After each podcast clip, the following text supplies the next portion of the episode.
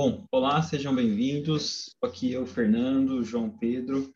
Uh, hoje, novamente, com mais uma convidada que é fisioterapeuta, é a professora Thelma Alessandra de Pietro.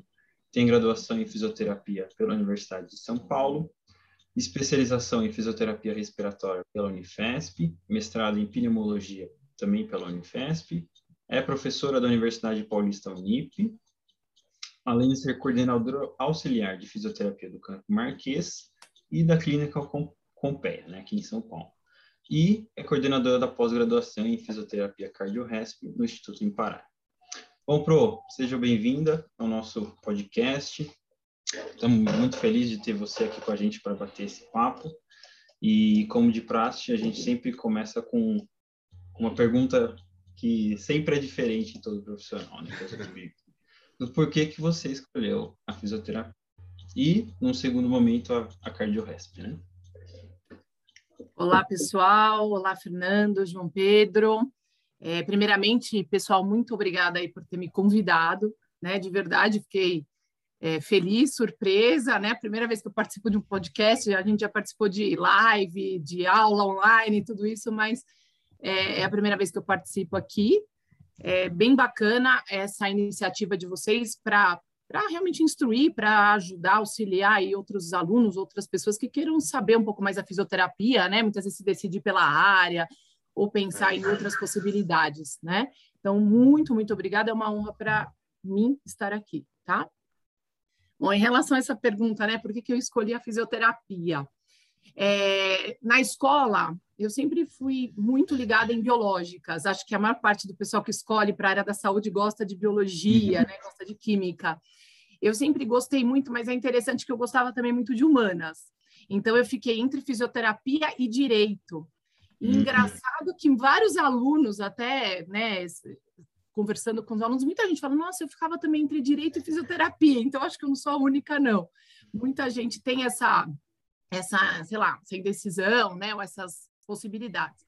E aí eu fui primeiro fazer direito, acreditem, lá no Mackenzie, né? Passei direto fazer direito no Mackenzie mas eu não aguentei ficar lá um mês, porque não era para mim, né? O pessoal falava do jargão jurídico, falava daquelas coisas de, eh, do, do português deles, a linguagem, eu achava aquilo muito chato, é, respeito pra caramba, vai para a área de direito, mas não era para mim, assim, né? Uhum. Então, é, não, não, não, saí da faculdade, fui fazer um cursinho, e eu queria mesmo fazer fisioterapia.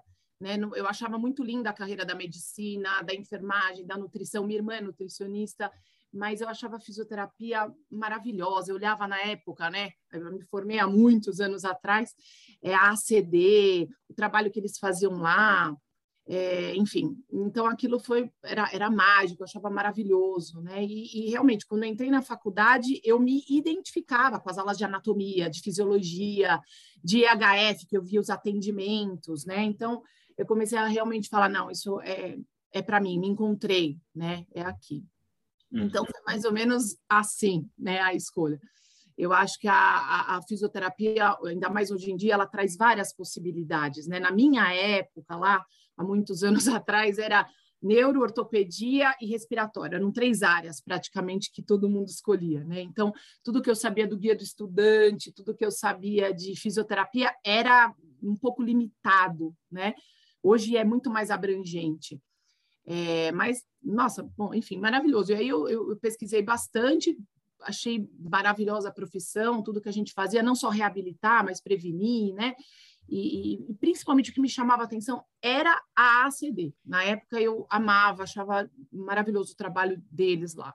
Inclusive na faculdade, durante a faculdade inteira, já respondendo a segunda questão aí, durante a faculdade inteira eu queria neuro, né?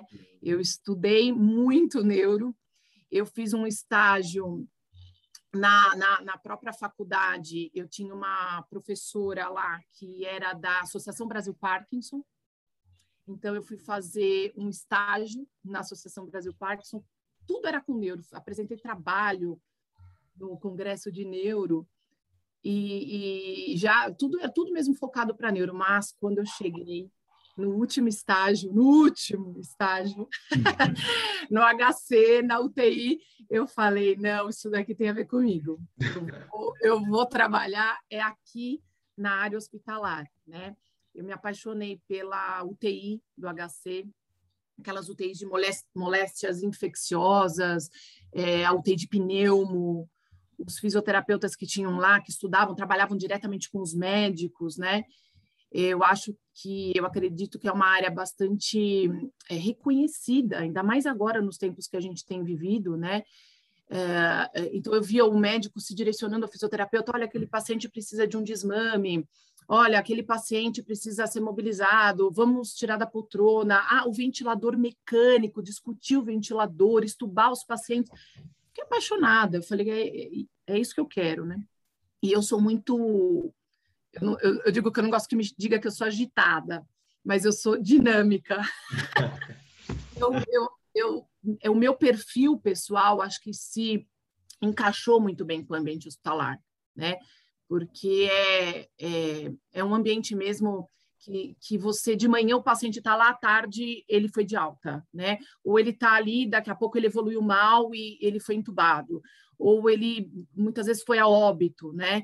Então, tudo acontece de uma forma muito rápida e, e, e você tem que ser muito esperto, às vezes muito ligeiro para identificar algumas coisas e agir rápido. Então, eu, eu gostei muito dessa. E aí mudei tudo, falei, vou prestar respiratório. Aí prestei, prestei, a especialização da, do HC, de, de UTI, prestei a da Unifesp, passei nas duas, mas acabei optando em ir para a Unifesp né, que era um novo desafio aí. Depois a gente fala disso se você se tiver tempo aí. Ah, com certeza vai ter tempo. tem que falar. E... É, pode falar. E assim, Thelma, é... não, não quero te cortar. Pode, pode terminar, te concluir. Não, não, era a USP, ela tinha um perfil ah. muito da UTI, né? A pós da USP era muito de UTI. Ah, e a pós da Unifesp, ela era completa. Ela tinha cardio, pediatria, UTI, reabilitação pulmonar. Então, por isso que eu tenho pela Unifesp, em ir para a Unifesp. Não, eu ia te perguntar em relação à trajetória profissional, porque assim, eu gosto muito da parte dessa RESP, né? Eu e o Fernando, inclusive, a gente já gravou com bastantes profissionais, né, Fernando? De RESP, é uma área que eu gosto bastante e é uma área que tá, tipo, tá à tona agora, né? Tá, tipo, a gente se fala bastante, né? Se falava um tempo atrás bastante, mas eu quero saber um pouco mais sobre a trajetória, como que foi a, a, a pós-graduação, quais foram os obstáculos, se teve obstáculos, né? Uhum. Então, quando eu me formei na USP, né, é, existia uma, na época, né, uma, uma coisa assim, ah, você tem duas pós-graduações muito boas naquela época, que era a USP e a Unifesp. Sim. Só que existia uma pequena rixa, né, entre a USP e a Unifesp. E aí o pessoal falava, não, quem é da USP não passa na Unifesp. E aí, quando eu fiz a prova, eu e uma amiga da, da USP, a gente passou a. Não, a gente tem que ir, não é possível que a gente conseguiu né, entrar lá, porque realmente era após, isso há putz, muitos anos atrás, tá? Acho que foi em. Caramba, foi em 99, 1999, olha quanto tempo atrás. Mas olha, de lá para cá muitas coisas mudaram, mas muitas coisas elas continuam meio que num esqueleto, assim, tá? E aí eu fui lá para a Unifesp, foi era, era um perfil muito, a pós de lá era muito puxada. Hoje em dia, infelizmente, a, a especialização de lá que eu fiz, que era difícil respiratória, que tinha, sei lá, quatro, cinco mil horas é, com plantões, era integral, né? Essa pós, ela não existe mais hoje em dia lá, é, que era do, do professor, do, do, médico que coordenava, o doutor Jardim, é, a Leni, que era a, a, coordenadora da fisioterapia, que era do Einstein, né? Então era, era um time muito fera, a especialização era muito fera. E hoje essa pós em fisioterapia respiratória ela não existe mais, infelizmente, mas existem muitas outras, né, que, que dá para procurar. Bom, enfim, quando eu acabei lá a USP, eu prestei essa pós, passei, falei, ah, eu tenho que ir, fui. E era uma pós-graduação enlouquecedora, assim, né? Eu cheguei lá no primeiro dia, eu lembro que eles falaram, olha, quem namora esquece, quem, quem, quem acha que vai descansar, esquece. Isso aqui é trabalho. e a gente entrava lá às sete da manhã, ficava até às cinco, era das sete às cinco, Quem saía às 5 horas, às vezes ia para casa, às vezes fazia plantão, que, que ia das 7 às 7 do dia seguinte. Nossa, misericórdia. E no dia seguinte, né, quando a gente começava lá no, no, no na, na, acabava o seu plantão, não você não ia de folga, né? Na verdade, você ia, continuava, quer dizer, não, não tinha pós-plantão, era direto, era direto. É. Era uma loucura. É, de terças a gente tinha reuniões clínicas com os médicos. É, a gente passava, como eu falei para vocês, em várias UTIs, né? UTI de, de pneu, UTI de neuro, amava aquela UTI de neurocirurgia, inclusive depois fui para o mestrado, fiz mestrado lá. É, tinha a reabilitação pulmonar, a pediatria neonato, que para mim eu gosto, mas não é o que me faz brilhar o olho. Eu amo criança, mas não para atender, né? Não, não é minha praia. Mas a uhum. gente passou ali, eu tive também experiência com isso, e foi uma época muito, muito, muito rica. Eu digo que acho que foi a época que eu aprendi mais, assim, não, não dava, era, era discussão clínica, era reunião com, junto com os médicos, junto com o cirurgião torácico, então eles, eles questionavam a gente, a gente participava das reuniões, né, então era muito legal, porque o médico muitas vezes passava ali à beira do leito o que, que o paciente tinha, e aí ele já questionava, mas e o que, que a fisioterapia está fazendo? Né? Bom, e aí lá na pós-graduação, né, nessa da, da Unifesp, eu conheci uma professora que foi é, maravilhosa, a Luciana, e ela me, me, me, abriu duas portas. Né? A primeira, ela me chamou para fazer um mestrado, lá mesmo na neurocirurgia da Unifesp. Ela, fe, ela tinha feito um trabalho com efeito da cirurgia de craniotomia, efeitos respiratórios, né, que essa cirurgia podia causar, e ela falou: você não quer fazer a mesma coisa, o semelhante, só que em pacientes que fazem cirurgia de coluna? E aí eu fui fazer. E por que, que foi legal? Porque aí eu pude fazer meu mestrado com algo que eu gostava muito, que, como eu disse para vocês, eu gostava de neuro, né? Então, juntei duas coisas: fazer um mestrado que, na verdade, foi a verificação da força muscular e alterações respiratórias no pós-operatório de laminectomia, cirurgia de coluna. E ela, e ela trabalhava na Unip né, essa professora. Então ela falou assim: "Ah, eu, eu ela você gosta de dar aula desde criança quando eu perguntava o que, que você quer ser, eu falava professora, né? é. E aí ela falou: "Você vai bem nos seminários, você apresenta bem os seminários, você é estudiosa, né? né? Você não quer ir para a Unip?" Falei: "Meu Deus, né? Eu eu me imaginava trabalhando em hospitais, dando plantão, tal, mas não em direto para a universidade, eu era nova para caramba. E aí eu falei: "Não, eu quero". E aí eu comecei, é, aí eu comecei, eu, ia, eu era a segunda professora, eu acompanhava as aulas práticas, eu fui aprendendo muito com essa professora minha, né, que foi da, da Unifesp, a Luciana, e, e aí eu, ela, ela falava, agora, essa aula aqui eu vou dar, você presta atenção como dá aula. Aí ela dava aula e eu assistia, depois ela falava, agora é você. Aí eu ia e ela assistia. E aí eu comecei a aprender muito com ela, enfim, fui para a Unip, comecei no estágio, depois nas práticas de estágio. E aí, dentro da, da na, na, Unip, eu tô, é, o ano que vem faz 22 anos que eu trabalho na Unip, né? Comecei lá na, no estágio, na supervisão do estágio, aí fui, fui dando as aulas. Eu gosto muito dessa área acadêmica, né? Muito mesmo. É, e aí foi, foi, gente. Eu fui dando. Na verdade, uns três anos depois, me chamaram para ser coordenadora do campus Tatuapé. Uhum. Aí eu já fui ser coordenadora do campus Tatuapé engravidei, quando eu voltei da gravidez, é, aí não continuei na coordenação de lá, em 2009 voltei para a coordenação do Campus Marquês, aí o professor Cristiano me chamou para coordenar a Clínica Pompeia, e estou aí na, na Unip desde, né, do ano, entrei na Unip no ano 2000, e estou até hoje, eu amo essa área é, pedagógica, não sei se vocês gostam disso também, né, só que, claro, é um passo a passo, né? Você tem que fazer uma boa universidade, depois você tem que fazer a pós-graduação lato senso, que foi a especialização que eu contei para vocês que eu dava os plantões, né? Ficava lá trabalhando para caramba, tem que ter experiência clínica para poder passar para os alunos, né? Depois eu fui para o estrito senso, para o mestrado, e aí, junto com o mestrado, entrei na, na universidade aí, né? Estou aí há 20, quase 22 anos nessa. Ô, Pro, é.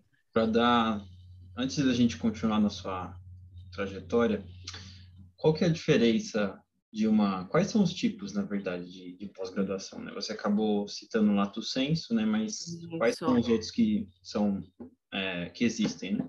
Isso, então é assim, olha, quando você acaba a, o curso, porque a faculdade de fisioterapia, ela acaba sendo generalista, certo? Vocês vão ter um pouquinho de neuro, de ortopedia, vão ter de terapia intensiva, cardio, saúde da mulher tal. Quando você acaba, o ideal é você fazer, então, lato senso. O lato senso, na verdade, que é a pós-graduação lato senso, ela vai formar, ela vai dar uma, um, mais para a parte profissional mesmo, para atuação. Então, por exemplo, dentro do lato senso, você tem a, a especialização, né? Que você sai lá como um especialista naquela área. Por exemplo, eu fiz fisioterapia respiratória. Além da especialização, existem os programas de aprimoramento. O HC tinha muito, muitos programas de aprimoramento, que são muito semelhantes, o que muda é o título, né?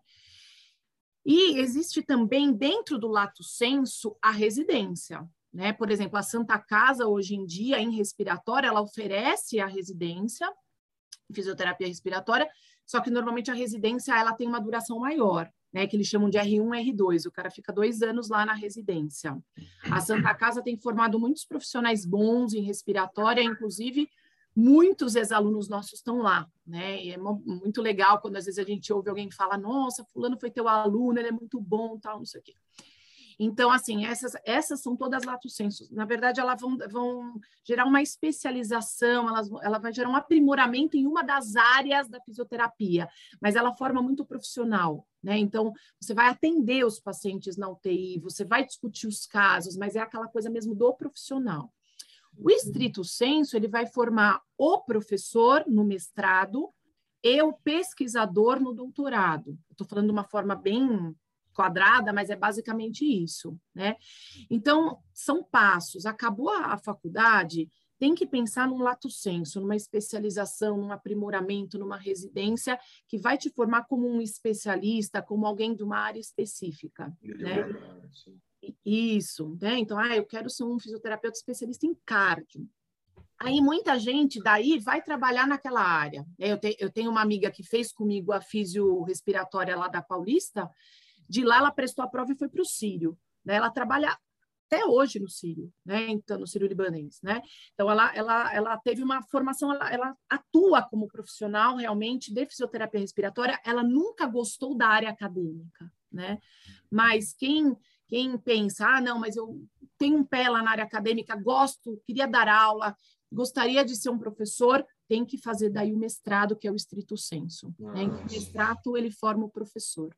Entendi entendeu? E aí eu fui fazer o mestrado para, né? Aí você tem várias disciplinas de didática, né? Mais voltadas para toda essa área pedagógica. E, e muitos fazem doutorado, pós-doc, né? Que aí vai formar mesmo os pesquisadores, né? E do dá para você separar a cardio SP ou a cardio da pneumo ou tá ligado? É, elas estão ligadas, né? Hoje em dia, por exemplo, a, a, essa pós-graduação que tem do Imparar, ela se chama cardio-resp. Então, a gente tem lá, dentro da especialização, a gente tem a parte de resp, de cardio e de pediatria. É, algumas, né, elas são mais voltadas para cardio. Por exemplo, os programas de, do Dante Pazanese são mais voltados para cardio. Os do INCOR também. Mas como o resp e cardio estão muito vinculados, normalmente as pós, mesmo aquelas que são de cardio, elas acabam entrando um pouco em resp, em ventilação mecânica. Existe hoje no, no, no, lá na Unifesp um programa de pós-graduação, lato senso, acho que é especialização em urgência e emergência também. Né? Então, hum, ou as de terapia intensiva, que aí elas são voltadas mesmo para UTI, entendem? É, eu acho que quando você pode fazer uma pós que seja de cardio-resp, ela acaba, acaba, no primeiro momento, abrindo um pouquinho mais o leque e as opções. Porque você pode trabalhar com cardio, você pode trabalhar com RESP, né? Você pode trabalhar com criança. Essa que eu fiz tinha a parte toda de pediatria, né? Uma vez a aluna falou: ah, eu gosto muito de neonato.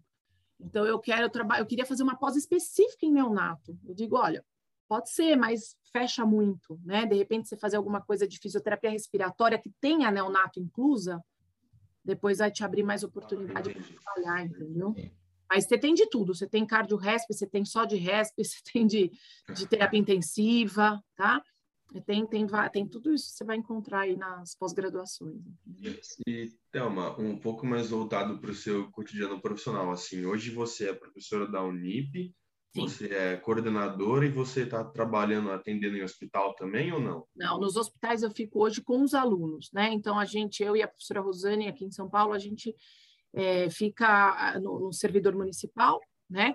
Então, a gente trabalha com os alunos lá, é, acompanhando o estágio, né? Então, eu, isso é uma coisa muito legal, porque ao mesmo tempo que eu faço o que eu gosto, que é ensinar essa, essa, toda essa parte acadêmica, eu consigo também estar em contato com os pacientes, é, ver o que tem de novo nas UTIs, né? O que está o que tá acontecendo, as estratégias ventilatórias, as coisas mudam o tempo todo, né? Então a gente consegue estar em contato com a UTI, é, mas sempre agora vinculado com essa área na área acadêmica. E se a gente for voltar alguns anos, quando você trabalhava em hospital, né? Seja plantão, seja o que for, o que, que você conta para gente, né? Como que era o seu cotidiano naquela época, quais eram os desafios, né? Uhum. O que, que se você gostava, né? Se sente falta, como que é? Então, eu sempre digo que eu sou meio que apaixonada por UTI, né? O pessoal às vezes fala assim, nossa, como que pode falar uma coisa dessa, né? A UTI, a UTI é um lugar meio, né? Insalubre, assim, realmente. Eu digo, eu até, eu até brinco que se eu, se eu tivesse um dia na UTI internada, eu queria estar bem sedada, né? Porque a gente ouve o tempo todo gente falando, gente morrendo, o telefone tocando, é, é, é aquele pi, pi, pi dos alarmes, né? É. Enfim.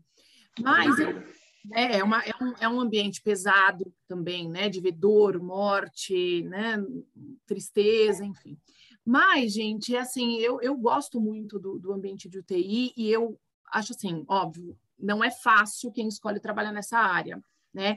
Por quê? Porque você ou você tem um Natal ou você tem um Ano Novo, ou você tem o Carnaval ou você tem a Páscoa, né?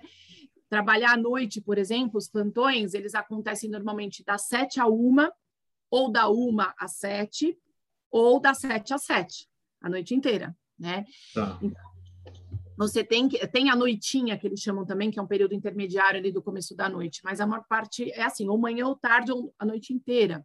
Então, por exemplo, a época que eu dava plantão à noite, é, eu fiquei com o meu relógio biológico meio maluco, assim, porque né, na hora que todo mundo saía de manhã, na hora que todo mundo estava indo trabalhar, eu estava indo para casa descansar.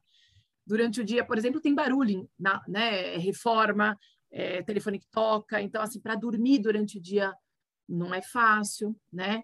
É, os dias que você não está de plantão à noite, aí você tem, você volta naquele ciclo vigília-sono normal, então assim, o horário fica um pouco bagunçado, né? Uhum. Trabalhar à noite não é fácil, trabalhar de, de fim de semana, de, de, de, feriados, enfim, então tudo isso eu acho que é um ponto que as pessoas têm que levar em consideração, né? Principalmente quem às vezes constitui família, tem filhos, tem que abrir mão um pouco, né, dessa, dessa questão toda é, tentar, na medida do possível, né? Eu acho que assim, eu tentava, na medida do possível, não levar tanta dor para mim, porque a energia ela é pesada, né? Então não tentar, tentar, óbvio que se você tem, eu, eu lembro uma paciente que entrou na UTI na, na cadeira de roda conversando, ela começou a passar mal, passar mal, a gente tentou, a médica tentou entubar, a gente ela parou, a gente começou a reanimar, ela começou a sangrar demais, não sei o quê. Bom, horas depois ela estava morta, né? Então, assim, você sai de lá meio arrasado, né? Com aquela sensação meio de impotência, de, de, de não, né? não, não conseguir, ah, é minha culpa. Isso não pode existir, né? A gente... Às vezes você tem um paciente que você dá tudo e não adianta, ele acaba sendo entubado. Não é sua culpa, é porque realmente a, a doença era grave, né? É, é evolução. Às vezes o paciente morre, um paciente que você pega até um certo. Imagina se atendendo todos os dias ali, né? Você acaba conhecendo o paciente, o paciente às vezes fica feliz que você está ali, e aí de repente ele vai a óbito, né? Então a gente precisa entender que é um ambiente que tem uma, um índice de mortalidade alto, né? É uma unidade de terapia intensiva. Eu estou puxando mais para essa área que é a área que eu mais gosto, que mais eu trabalhei, né? É, é uma unidade de terapia intensiva, né? Então, as, os pacientes, eles são graves, né? Então, muitos vão a óbito, muitos vão evoluir mal, muitos vão evoluir bem também, né? Uhum. Então, é um ambiente que tem muitos desafios, esses que eu estou falando, abrir mão de vida pessoal, de fim de semana, de, de, da noite, né? Lidar com dor, com morte, com, com pacientes graves, críticos, né? mas que, que como eu falei para vocês, você trabalha em, em equipe. É, você está ali com o enfermeiro, com o médico, com o nutricionista, com o fono. Às vezes você vai fazer um desmame do matráqueo, né? você está ali com, com, junto com o fono, com a fono. Então, foi uma época que eu trabalhei muito em, em, em equipe, né? que a gente discutia muito os pacientes, que eu estudava muito também, né, para entender algumas coisas, tem que estar tá sempre atualizado, né? Vocês veem agora que esse negócio de Covid, né? Uh, tudo, muitas coisas mudaram, os protocolos mudaram, as, ah, não pode fazer não invasiva porque faz aerosol, não, pode fazer não invasiva, mas põe a válvula, né, o filtro. Então, você tem que estar ali o tempo todo por dentro das, das mudanças, né? Uhum. Então, é uma, é uma rotina louca, ah, quem trabalha no hospital trabalha muito, uh, tem uh, alguns plantões ou, ou, ou algumas os locais, principalmente quem trabalha à noite, às vezes tem um salário melhor, né? É, quem trabalha em UTI também recebe insalubridade, né? Que é um ah, benefício a mais por trabalhar no, nesse ambiente, né?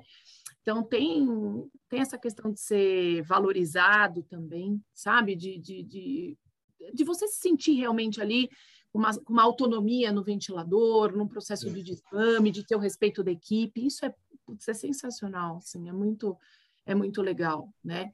Pegar um paciente em fal uma falta de ar incrível, assim, você fala, meu Deus, esse paciente vai ser entubado agora.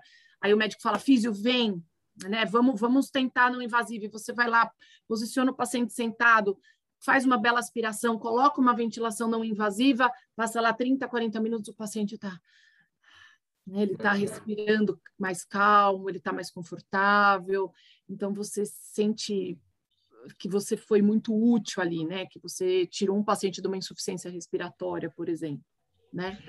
Então é, é muito legal, mas é loucura. Né? É, eu dizia, eu digo para os alunos quando tem paciente na não invasiva, ninguém descansa, né? Às vezes você tem à noite eu tinha uma hora de descanso, não via a hora de ir para aquele beliche para dar uma descansada na perna, né? Dar uma uma dormidinha lá quando dava, e mesmo assim, às vezes no teu descanso alguém chamava, olha, tem um paciente lá na UTI de cardio que está descompensando, precisa de uma não invasiva. Corre é, lá. Né? E é muita responsabilidade, gente, né? Isso que é legal. Então, você comentou a respeito do trabalho multidisciplinar, né? Comentou uhum. dos médicos, tudo mais. É, sei que hoje você não está atendendo mais, mas antigamente você já chegou a ter algum conflito com o médico querendo ser mais do que você? Isso você acha que tem hoje em dia ainda? Tipo, falando mais dos desafios, né? Uhum. Olha, a gente infelizmente tem, tá? Eu acho que assim, a gente a gente lida com pessoas, né? E, e, pessoas, existem pessoas maravilhosas, médicos maravilhosos, equipes de enfermagem maravilhosas, né? Vocês vão sentir isso quando vocês forem para o estágio, né? Talvez ano que vem, no outro, enfim, quando forem. É, então, tem médicos, assim, que, por exemplo, eles veem uma piora na radiografia, na hora ele te chama e fala, olha essa radiografia, né? Nossa, eu tô achando que esse paciente fez uma, sei lá, uma embolia, tá meio escuro aqui, tá meio hipertransparente. O nosso, esse paciente piorou da pneumonia, né? O que, que a gente vai fazer? O que, que você acha? Dá para desmamar? Enfim. E existem médicos que são um pouco arrogantes, né? Acho que é da própria cultura do, do, médico desde que ele entra na faculdade, né? Ele é criado para ser um deus. Lá na, na, USP eles falavam que existia, é, como é que era? Primeiro existia o neurocirurgião, depois vinha Deus, né? eles se achavam, é, eles se achavam o, o top né? Então, desde a época da faculdade, muitas vezes tem essa educação, né? De que o médico ele está acima de tudo, de todos, né? E não é assim. Eu já tive problemas, sim, é, eu não sei se eu posso contar aqui, não sei se estou falando demais também, enfim. Mas eu já tive algumas questões. Eu sempre conto uma vez lá no Hospital Municipal do Tatuapé, que a gente tinha uma paciente que estava num processo de desmame. Ela era DPOC, obesa, e, e o médico falou assim para mim: Ó, oh, essa paciente é para estubar. Aí eu estava com os alunos, eu falei: olha, gente, vamos lá. O médico está falando, deu luz verde aqui para nós. O que, que nós temos que fazer? E a gente começou a discutir e, e, aplicar os testes, o protocolo de desmame, né? E tudo bem, desmame, né? É, diminuir o ventilador mecânico e estubar. E, e a, a, paciente não passava em nenhum critério.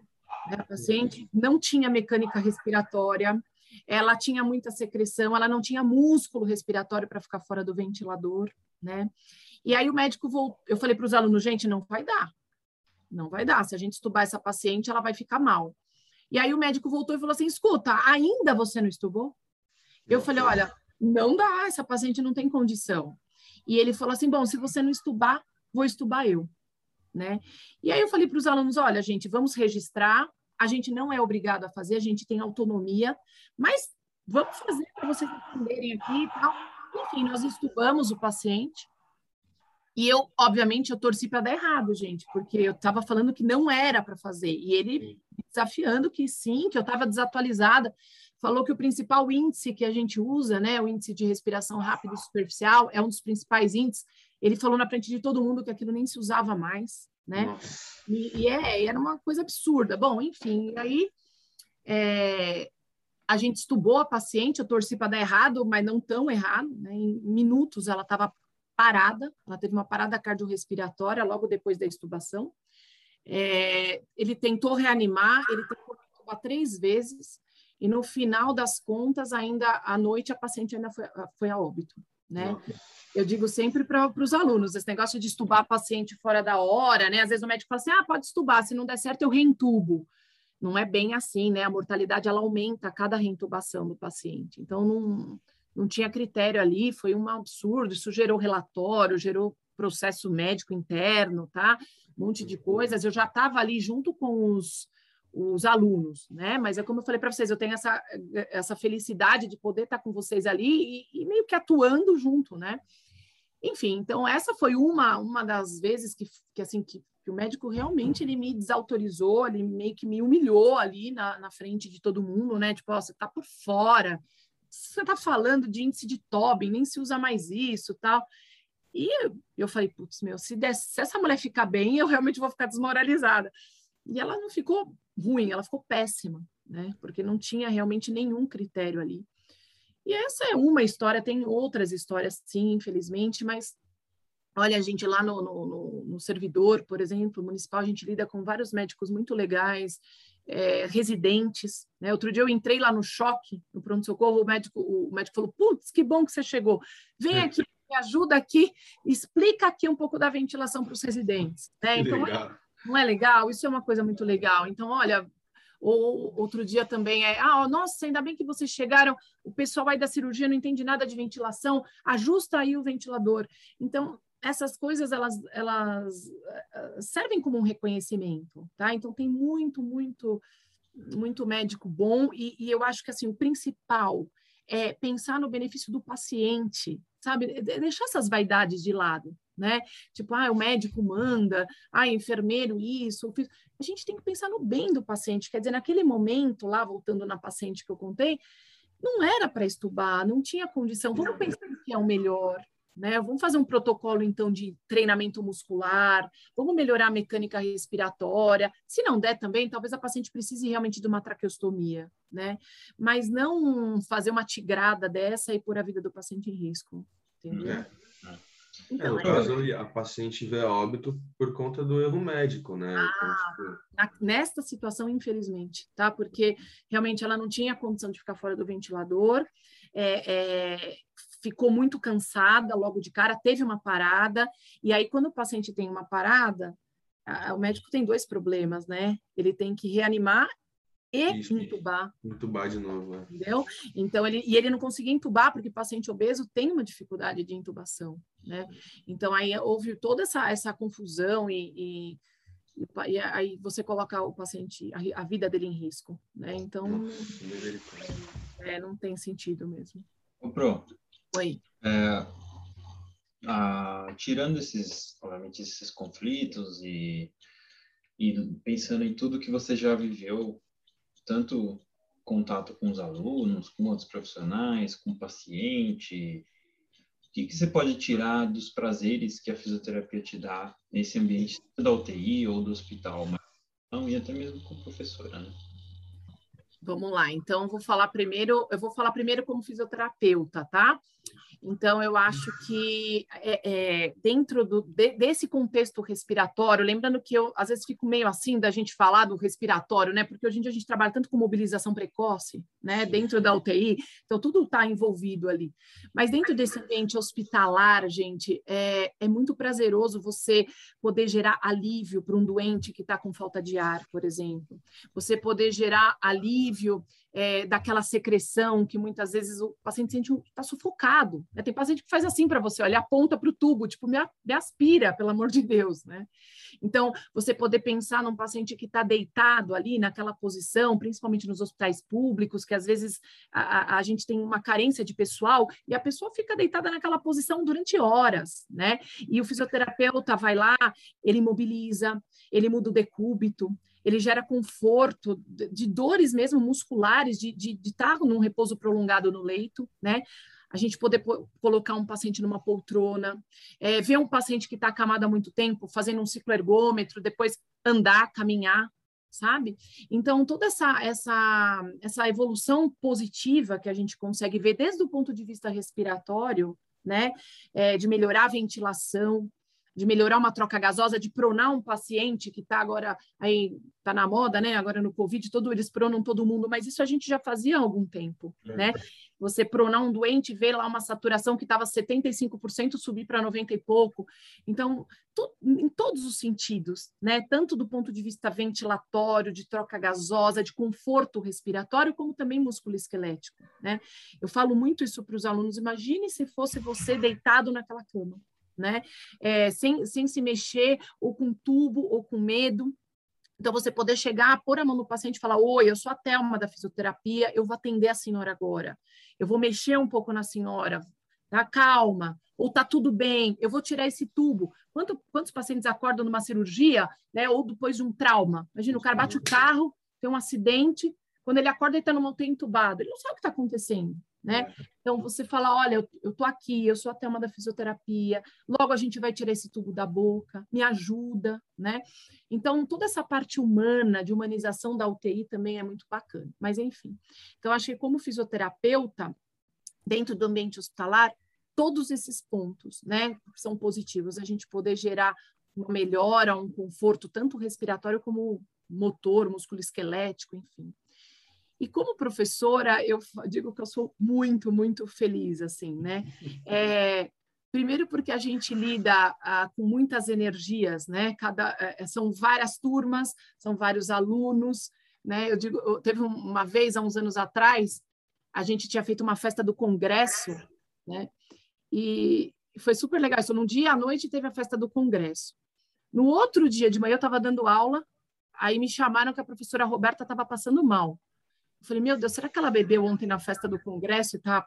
Né? Ainda falei, filha da mãe, ainda vai me dar trabalho aqui. Corri lá para ver o que estava acontecendo com a professora e, e os alunos tinham feito uma festa lá de despedida, né? Era final de semestre e vieram me abraçaram e me deram uma uma coisinha de pôr na pulseira, lá um. Esqueci o nome, como chama aquilo, gente? De pôr naquelas pulseirinhas, era uma, um, um estetoscópio, assim. Ah, sim, é, os berloques, né? Isso, os berloques. Eu tenho até hoje na minha pulseira lá o berloque que eles me deram. E me abraçaram e ficaram falando as besteiras que eu falo na aula, né? Aquelas coisas que eu falo, você sabe, não sei o quê. Então, assim, um baita carinho do, dos alunos, né? Cada turma que passa é, marca a gente para caramba, alunos muito bons, estudiosos. Às vezes o aluno, o aluno tem dificuldade, mas você vê que ele se dedica, né? Você vê a evolução, né? Eu, eu, eu, tinha uma aluna que ela era terrível, terrível. Ela, uma vez, eu, nossa, eu dei uma bronca nela no terceiro ano que ela ficava conversando com o namorado e tal. E, e, e essa menina, um ano atrás, eu acho, dois anos atrás, ela se formou e ela era a aluna a melhor da turma nela, eu falava, como você evoluiu, meu Deus, como você, assim, sentiu agora a responsabilidade da profissão, né? Lógico, dá para você bagunçar, dá para você fazer, ser divertido, ser legal, mas você tem que ter consciência da sua profissão, né? Do que você escolheu. Então, assim, eu vejo, a gente vê a evolução dos alunos. E como coordenadora também eu vejo muito isso, né? No, no momento que o aluno entra, sabe nem direito o que está fazendo ali, né? Escolha essa profissão aqui, acho que é legal, vamos ver. E aí a gente vê a evolução dos alunos já gostando das áreas, né? Querendo, se dedicando, se é, identificando ali com alguma área. Então, assim, é, é, é sempre novidade e a gente poder estudar sempre também, porque o aluno faz a gente estudar, né? Pergunta alguma coisa que às vezes fala, putz, não sei isso, peraí, deixa eu estudar, né? Então a gente está sempre estudando, está sempre se evoluindo também. A gente ninguém sabe tudo, né, gente? Então a gente está sempre em movimento. Então eu gosto muito da área acadêmica, assim, da, da estar tá com os alunos, sabe? Pro, uma dúvida que eu tenho, é, dúvida e curiosidade, né? Como que vocês chegam na conclusão, por exemplo, para intubar um paciente? Não, tipo, no caso, um paciente que sofreu um acidente de carro, como você deu exemplo, mas, por exemplo, em que nível de saturação que vocês observam que tem que saturar o paciente? Porque o meu sobrinho, ele passou por um caso recente, ele acho que ele foi para o hospital, ele estava com bastante febre, Uhum. Ele, o peito dele estava chiando bastante, né? Vou usar esses termos mesmo. E já deixaram até o ventilador mecânico lá, a saturação dele estava tipo muito baixa. Uhum. É, então, de qual nível da saturação mais ou menos que você tipo você vê ali já tem que ficar em alerta para entubar o paciente? Tá, então assim, para entubar um doente existem alguns critérios, né? É, obviamente que a gente vai tentar evitar. Por que, que tenta se evitar? a intubação, porque a intubação vai gerar problemas também. Ao mesmo tempo que ela salva a vida da pessoa, ela também gera problemas, né? Ah, mas que problemas? Putz, tudo que você pode imaginar, desde fratura de dente, é, é, já vimos vários pacientes, né, que, que vários não, mas alguns que fraturaram dente, gera problema na laringe, né? A epiglote fica aberta para o tubo poder passar, então isso aumenta a chance de infecção, né, do, do paciente, o nível de pneumonia, o pulmão no ventilador mecânico ele pode é, explodir mesmo, né? Fazer um pneumotórax, né? O que a gente chama de uhum. barotrauma. Então, existem muitos, uh, muitos problemas também que vêm com a intubação. Então, é algo que o médico, se ele puder é, protelar, ele vai. Para isso que a gente tenta, por exemplo, a ventilação não invasiva, o uhum. oxigênio de alto fluxo, né? A gente vai tentar outros recursos para evitar intubação.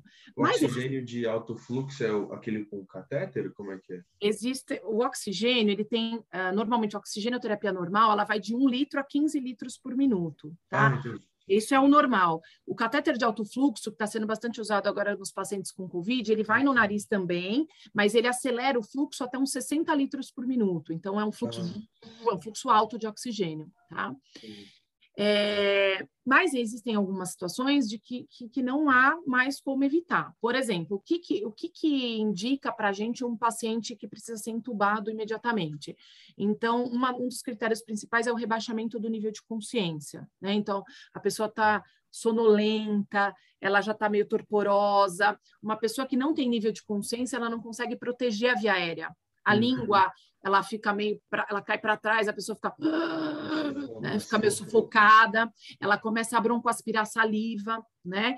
Então, não dá para um indivíduo que não tem nível de consciência ficar sem o tubo, né? Então, o nível de consciência é uma coisa muito importante, tá? Se houver um rebaixamento, o paciente precisa ser entubado além do rebaixamento do nível de consciência, dessa parte neurológica, também as trocas gasosas. Então, se a PaO2 ela tiver abaixo de 50, né, isso caracteriza aí uma saturação baixa, bem abaixo de 90, e se a PaCO2, quer dizer, o CO2 no sangue tiver acima de 50, também isso indica uma intubação. Tá?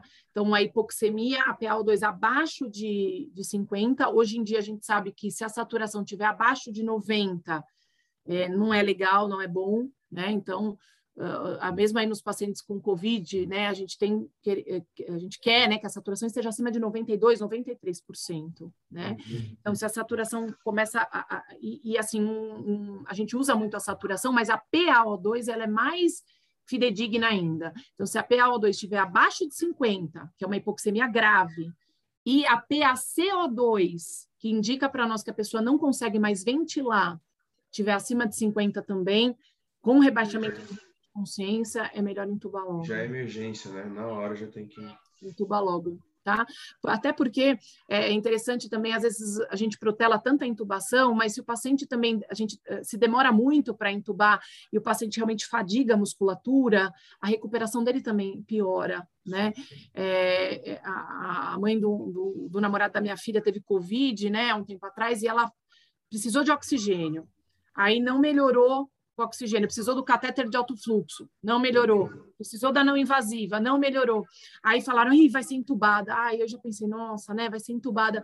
Mas é, tem usado a intubação meio que preventiva, vamos dizer, meio que precoce, tá? Porque aí ela acaba dando um conforto para o doente, não deixa ele evoluir com uma fadiga muscular, que nem você falou que seu sobrinho estava sibilando, né? Estava chiando. Isso, isso. É, isso aumenta muito a resistência da via aérea e gera um cansaço, gera uma, uma, uma chance de fadiga muscular. E aí, se fadiga, precisa, isso aí, é, a reversão demora mais ainda, tal. Então, eles tentam a medicação, eles tentam reverter o quadro, senão, às vezes é melhor entubar precocemente para não deixar o paciente fadigar, parar, né? Ter uma parada, na dúvida é melhor entubar, se houver um risco de, de, fadiga, tá? Uhum. Além, além da UTI, o, não sei se você já chegou a trabalhar com isso, mas o físio consegue trabalhar na emergência, né? no pronto-socorro também, Pro? Sim, sim. Vocês, inclusive, da, da Unip, lá do estágio, fazem estágio na emergência, lá no que a gente chama de choque. Olha o nome, choque. isso.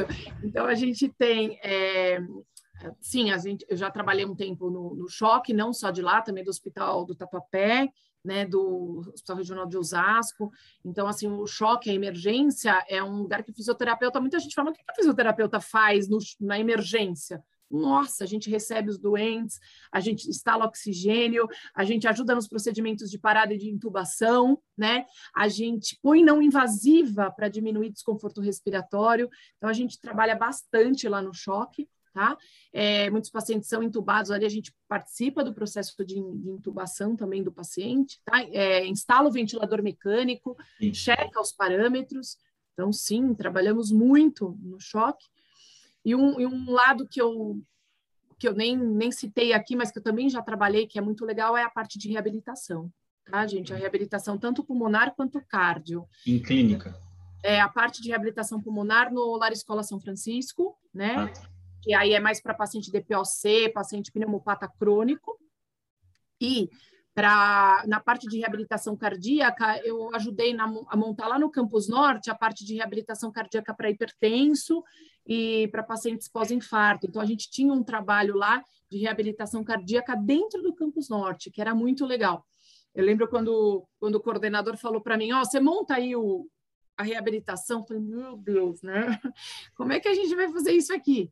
E aí a gente começou com um grupo de pertenços, gente. No final, quando a gente viu, a gente tinha um grupo enorme, né? Tinha, era, eles iam chamando as pessoas, né, hipertensas, e a gente montou um protocolo bem legal. A gente fazia direitinho toda a avaliação, é, o, o, via lá o ecocardiograma, punha o paciente na esteira, fazia teste de caminhada, Borg, né? Fazia tudo direitinho com os pacientes e aí eles entravam num treinamento. Mas aí, como você falou, Fernando, é, é meio, não é clínica, mas é um ambiente ambulatorial, é bem diferente do hospital. Né? É, putz, é muito legal. Eles chegavam, a gente fazia uns 10 minutos de aquecimento, 40 minutos de exercício aeróbico e resistido e 10 minutos de relaxamento. Uhum. E eles amavam, assim, era muito legal. Mas é um outro perfil, sabe? Aquele paciente que quer conversar, te traz presentinho no dia do professor, aquelas coisas. Então é outro outro ambiente assim. Uhum. No hospital, mas é, é, muita gente gosta dessa parte também de reabilitação ambulatorial, né? E o, o choque que a gente acabou comentando é aquela loucura que mostra no Grey's Anatomy mesmo, um pouco mais, mais tranquilo, como que é? Gente, olha, vou falar para você que varia. Tem dias que os alunos ficam até tristes. É uma porta vai e vem, assim, sabe? Parece até meio aquelas de açougue, assim. A porta abre, a gente fala, nossa, não tem ninguém aqui, meu Deus, cadê os pacientes? Tem dia que é um, um sossego, uma tranquilidade. E tem dias que eu falo, pai amado, né? No, o que aconteceu aqui? É, de verdade, assim, é não estou exagerando, não pensem que é exagero, mas é paciente que sofreu acidente, que tem encéfalo saindo pelo ouvido, é paciente com é, hemorragia digestiva alta, com sangue para todo lado, né? Paciente para estubar, paciente para fazer não invasiva. É, é, nossa, é uma loucura. Eu, eu particularmente adoro, mas é, é punk, sabe? É aquele negócio de. Mas tem sim, tem, varia bastante, tá? Para você não falar, ah, cheguei lá, não tinha paciente, pô. Às vezes é tranquilo, mas nossa, acontece de tudo naquele choque.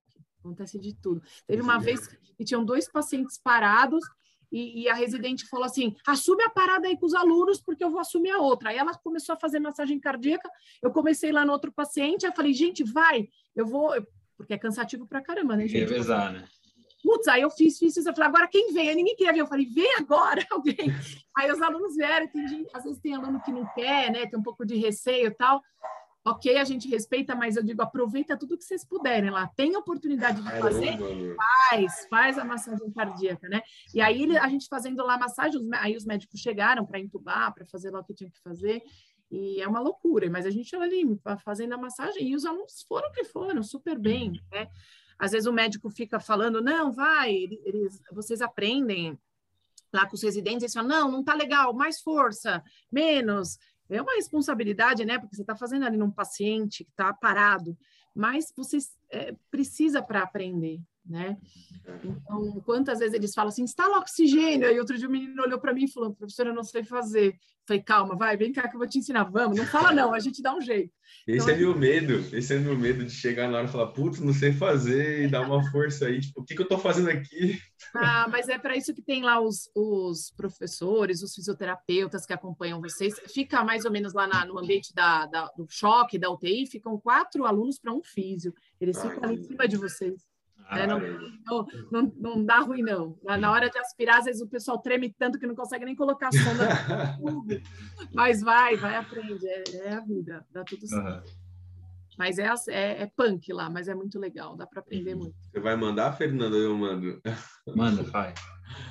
Professora, e o é. caso clínico mais marcante que você já viu assim? Você falou que já chegou a ver um cara com encéfalo, assim, misericórdia.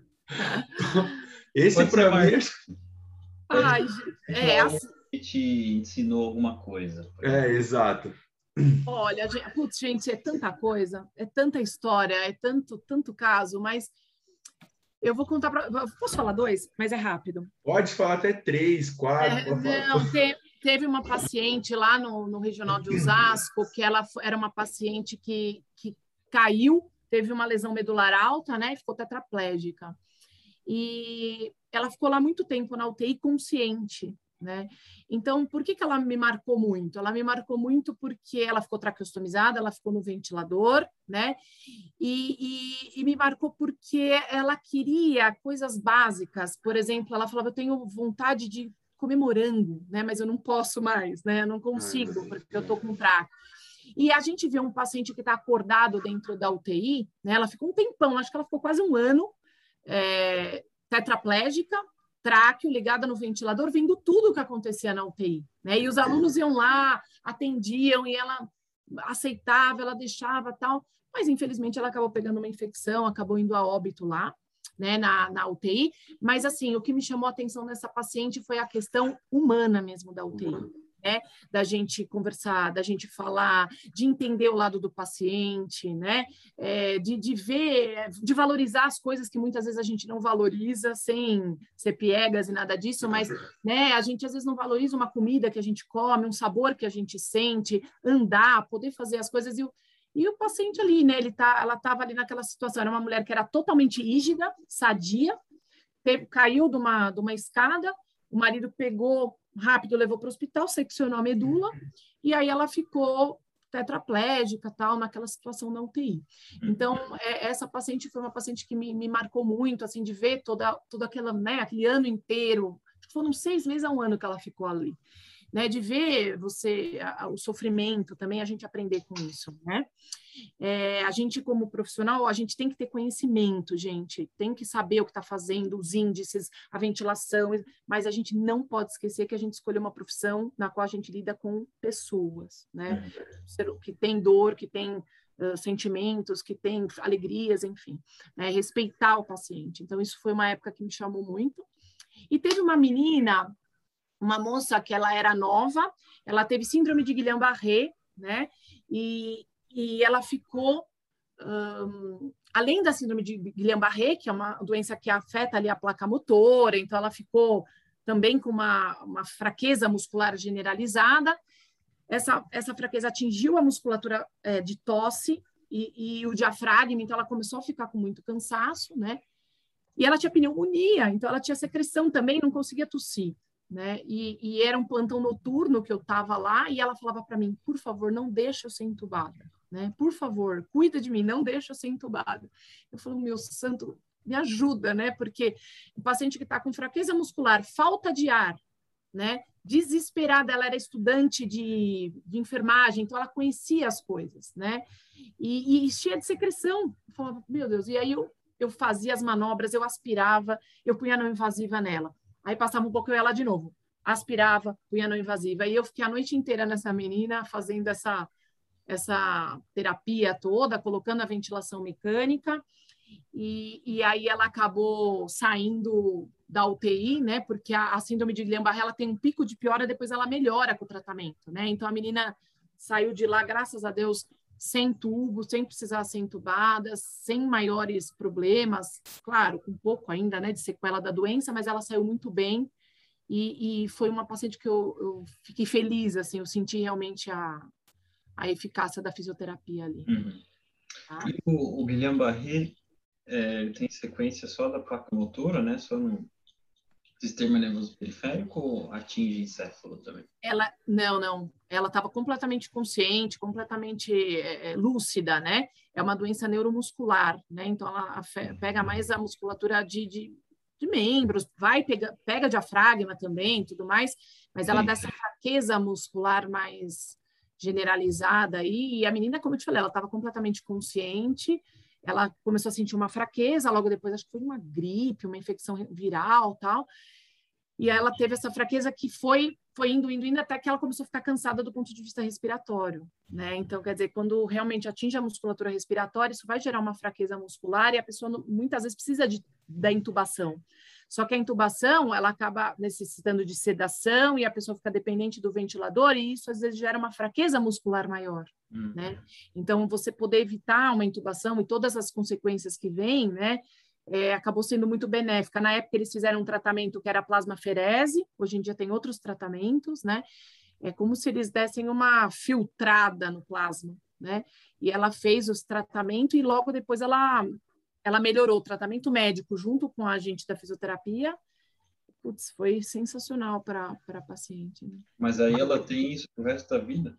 Não, não, não. Fica depois a pessoa fica com uma sequela, tá? Fica fica com uma fraqueza muscular, é, mas a pessoa vai se recuperando e, e fica aí vai depender também, né, de cada caso. Tem casos que fica bem sequelada e às vezes ela é mais leve, mais suave, fica quase que e por que que tem paciente com Covid que evolui para Guillain-Barré? É, tem, é porque assim, é, é, o Guillain-Barré ele tem um start, né? Alguma coisa que desencadeia essa resposta. Então, o, o, Covid, por exemplo, uma infecção viral, a gripe, pode ser, podem ser várias coisas que dão um gatilho para que, que aconteça a doença, entendeu? Então, Mas aí, se ela evolui bem e, por exemplo, via sedentária pode retomar por ela não estimular a musculatura ou não tem muito a ver? Não, não tem. É como se fosse um, um ataque mesmo do, do, corpo, né? Na verdade, é, é, a pessoa fica mal, na, tem um pico, vamos dizer, da doença, mas depois com o tratamento, Fernando, a pessoa vai melhorando e aí podem, podem existir sequelas daquele momento grave que ela viveu, mas depois a, a tendência é o indivíduo ficar bem, ficar mais estável. Entendi. Que bom. Ô, Pro, eu tenho uma dúvida, não é em relação muito na área, mas que nem você comentou desse primeiro caso da mulher que ela caiu na escada, é, uhum. teve uma fratura na, na, na, na, cervical. Na cervical, né? E o marido dela pegou ela e levou para o hospital. É, professora, na, numa situação como essa, qual a melhor coisa a se fazer se você vê que uma pessoa, sei lá, caiu de um telhado, de uma laje, enfim, é melhor você deixar aquela pessoa ali, imobilizar aquela pessoa ali, ou você pegar ela de uma vez e levar? Não, não. Sempre que houver um trauma, é, o melhor é deixar a pessoa ali, né? Não mexer.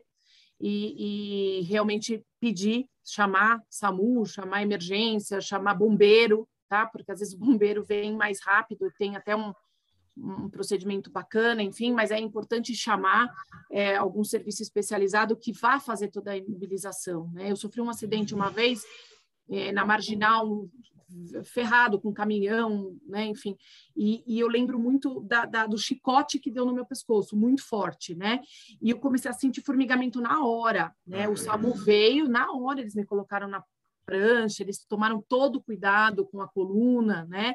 Para uhum. evitar qualquer tipo de lesão lesão medular, né? E não só medular, precisa ser feita logo depois também todo uma, um acompanhamento. Uhum. É, vocês perguntaram de casos que eu me lembro, um, eu lembro um menino que foi espancado, né? Imagina, tinha uma bicicleta, tentaram roubar a bicicleta do menino e, e ele não, não ele resistiu lá ao roubo tal e bateram tanto no menino, ele teve um baita, uma baita lesão neurológica. Quando chegou no hospital, o médico falou: "Ah, não acho que não é nada" mandou para casa. Mas o pico de, de, edema cerebral né, é de 20, em torno de 24 horas. Então, logo o menino acabou em casa, entrando em coma, voltou para o hospital e aí, enfim. Tá? Então, é, a gente precisa ter toda uma atenção né, com, com trauma. Não, não, não é legal não pegar de qualquer jeito e levar. Melhor uhum. tem que vir imobilizar. Tá? A pessoa às vezes bate a cabeça, sei lá, vai levantar, bate a cabeça na estante, já começa ah, não senti na hora nada, e depois que vem Depois vai ver daqui uns meses, pode acarretar num problema. É, algumas. É, tem uma coisa chamada hematoma extradural, né? Que forma que nem eu falo para os alunos que é que nem um ovo de sangue dentro da cabeça. Então aquilo vai, vai sangrando, vai formando aquele hematoma, aquilo comprime o cérebro e, e dá bastante hipertensão intracraniana, uhum. né? E isso às vezes demora um pouquinho para acontecer, entenderam? Não é na hora, né? É, vai se formando ali, vai sangrando de gotinha em gotinha, pouquinho, pouquinho, até que forma o hematoma. E aí o indivíduo, come, às vezes, demora um pouco para ter sintoma. Uhum. Então tem que acompanhar mesmo. Pro, podemos falar de Covid? Pode. é, bom, eu perguntei porque teve alguns profissionais da saúde que a gente conversou sobre e às vezes estavam vivendo aquilo diariamente, então estava meio saturado de falar, né, obviamente. Mas acho que muito importante a gente, quando está falando com uma pessoa que obviamente trabalha com isso, né, para espalhar informações reais, né, informações que estão baseadas na ciência. De tudo, esses quase dois anos que a gente tem vivido, o que, que você consegue falar para a gente que aconteceu de verdade, né? Seja, por exemplo, muitos professores falaram que a, a mídia mostra uma parte do que realmente está acontecendo e agora que está no final mostra muito menos, né? Uhum. O, e às vezes até as pessoas ficavam saturadas, nossa, só ligo a TV para ver isso. Cara, é uma pandemia, né? O mundo inteiro está vivendo isso. Se você tá aí andando sem máscara, tá aí aglomerando, é, é a culpa é sua, entendeu? Você está colocando a sua vida e os outros em risco, né? Então, acho que o objetivo da minha pergunta é saber, né, o que você sabe sobre a doença, o que você ouviu dos seus colegas e o que mais pode, pode aparecer, né? o que você sentir que pode acrescentar aqui. Mas você quer, a, a sua pergunta se restringe mais em relação ao, ao, ambiente de trabalho, certo? Lá do hospital, você quer que eu volte mais para isso, certo? Acho que pode ser, mas também o que, que a gente pode ter de evidência científica? Porque acho é, que lá no começo a gente muito quer dizer, pelo que a gente já conversou com os profissionais, a gente fazia, é, via o paciente tentava fazer alguma coisa, mas não sabia muito ao certo, né? é, tem... eu, eu acho que no início, né, gente, é, era tudo muito desconhecido, né? Então, pensando mais como profissional mesmo. Então, é, não não estou nem falando como pessoa, mas mesmo profissionalmente, tudo era muito desconhecido. Além disso, não existia vacina para os profissionais de saúde no começo, né? Então, a gente viu quantos médicos realmente morreram, quantos fisioterapeutas foram é, contaminados, né? Em relação a, a, até Pai, vamos falar um pouco do cenário da fisioterapia. Eu acho que nossa, o Covid, apesar de toda a negatividade que ele traz, né, é, o fisioterapeuta acabou se destacando muito dentro dessa, dessa desse contexto todo, né? Sim. Desde o paciente que chega na emergência, quantas coisas mudaram, né? Lembra no começo que a gente falava assim, ah, se sentir sintoma, fica em casa, né? Depois eles mudaram isso, não, tá com sintoma, vamos tentar agir rápido, né? É. né? Vai logo para o hospital. Então, realmente, alguma, muitas coisas mudaram, né? É, mas o fisioterapeuta, é, a gente atua desde o paciente que vai chegar ali no pronto-socorro, né? Que muitas vezes está com falta de ar, precisa desde um oxigênio, a gente vai instalar oxigênio, até os pacientes que, por exemplo, tinham uh, falta de ar, inicialmente falavam: ah, não, não vamos colocar ventilação mecânica não invasiva, porque aquilo gera aerosol e vai contaminar mais ainda a gente da equipe, e não temos vacina, não temos tratamento, enfim. Então, tentava-se evitar a ventilação não invasiva, né? Durante teve um ponto até que falava, não, não usa.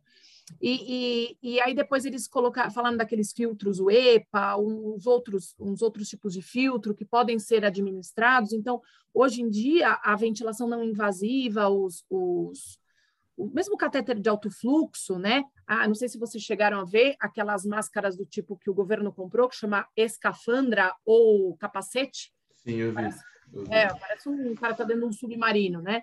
E, e, a gente não, não, usava esse tipo de máscara porque ela é barulhenta, ela é cara, né? Faz um pouco de barulho dentro, mas acaba sendo uma máscara é, efetiva para agora para o Covid por conta da contaminação, né? Então, não, vamos fazer não invasiva, sim, né? É, uma outra coisa que é muito legal é que, que antigamente se fazia prona, né? Virar o paciente em prona somente quando ele estava bem sedado às vezes curarizado, já com SAR, a gente põe o paciente em prona.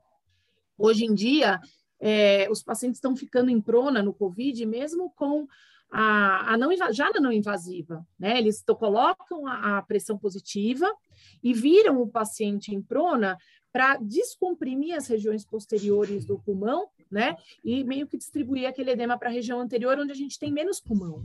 Então, você acaba liberando as áreas posteriores e a troca gasosa, a oxigenação melhora bastante, né? Então, é, já coloca um paciente em prona na não invasiva, né? Essa uhum. coisa que eu falei para vocês da intubação, intubar em último caso, até porque não tinha ventilador, né? Não sabia direito como ventilar. É, tem se intubado precocemente alguns pacientes, né? E, e os pacientes têm tido um resultado bom, com isso, né? Porque aí você deixa a pessoa descansar, o tratamento é mais efetivo e, e a, a, fadiga muscular ela gera muitos metabólitos no corpo e isso acaba prejudicando ainda mais a situação do paciente. Então, não, vamos entubar precocemente, vai colocar o paciente em prona e tudo mais, né? É, eu ia falar, ah, e tem um, um, um link, depois eu até passo para vocês, agora eu não estou com ele aqui, mas de uma aula de uma médica que ela falou bastante dos avanços da ventilação mecânica, né? Então, ah, ela mostra, é bem legal, ela mostra talvez algumas coisas que são mais específicas de ventilação, né? Dá uma boiadinha assim.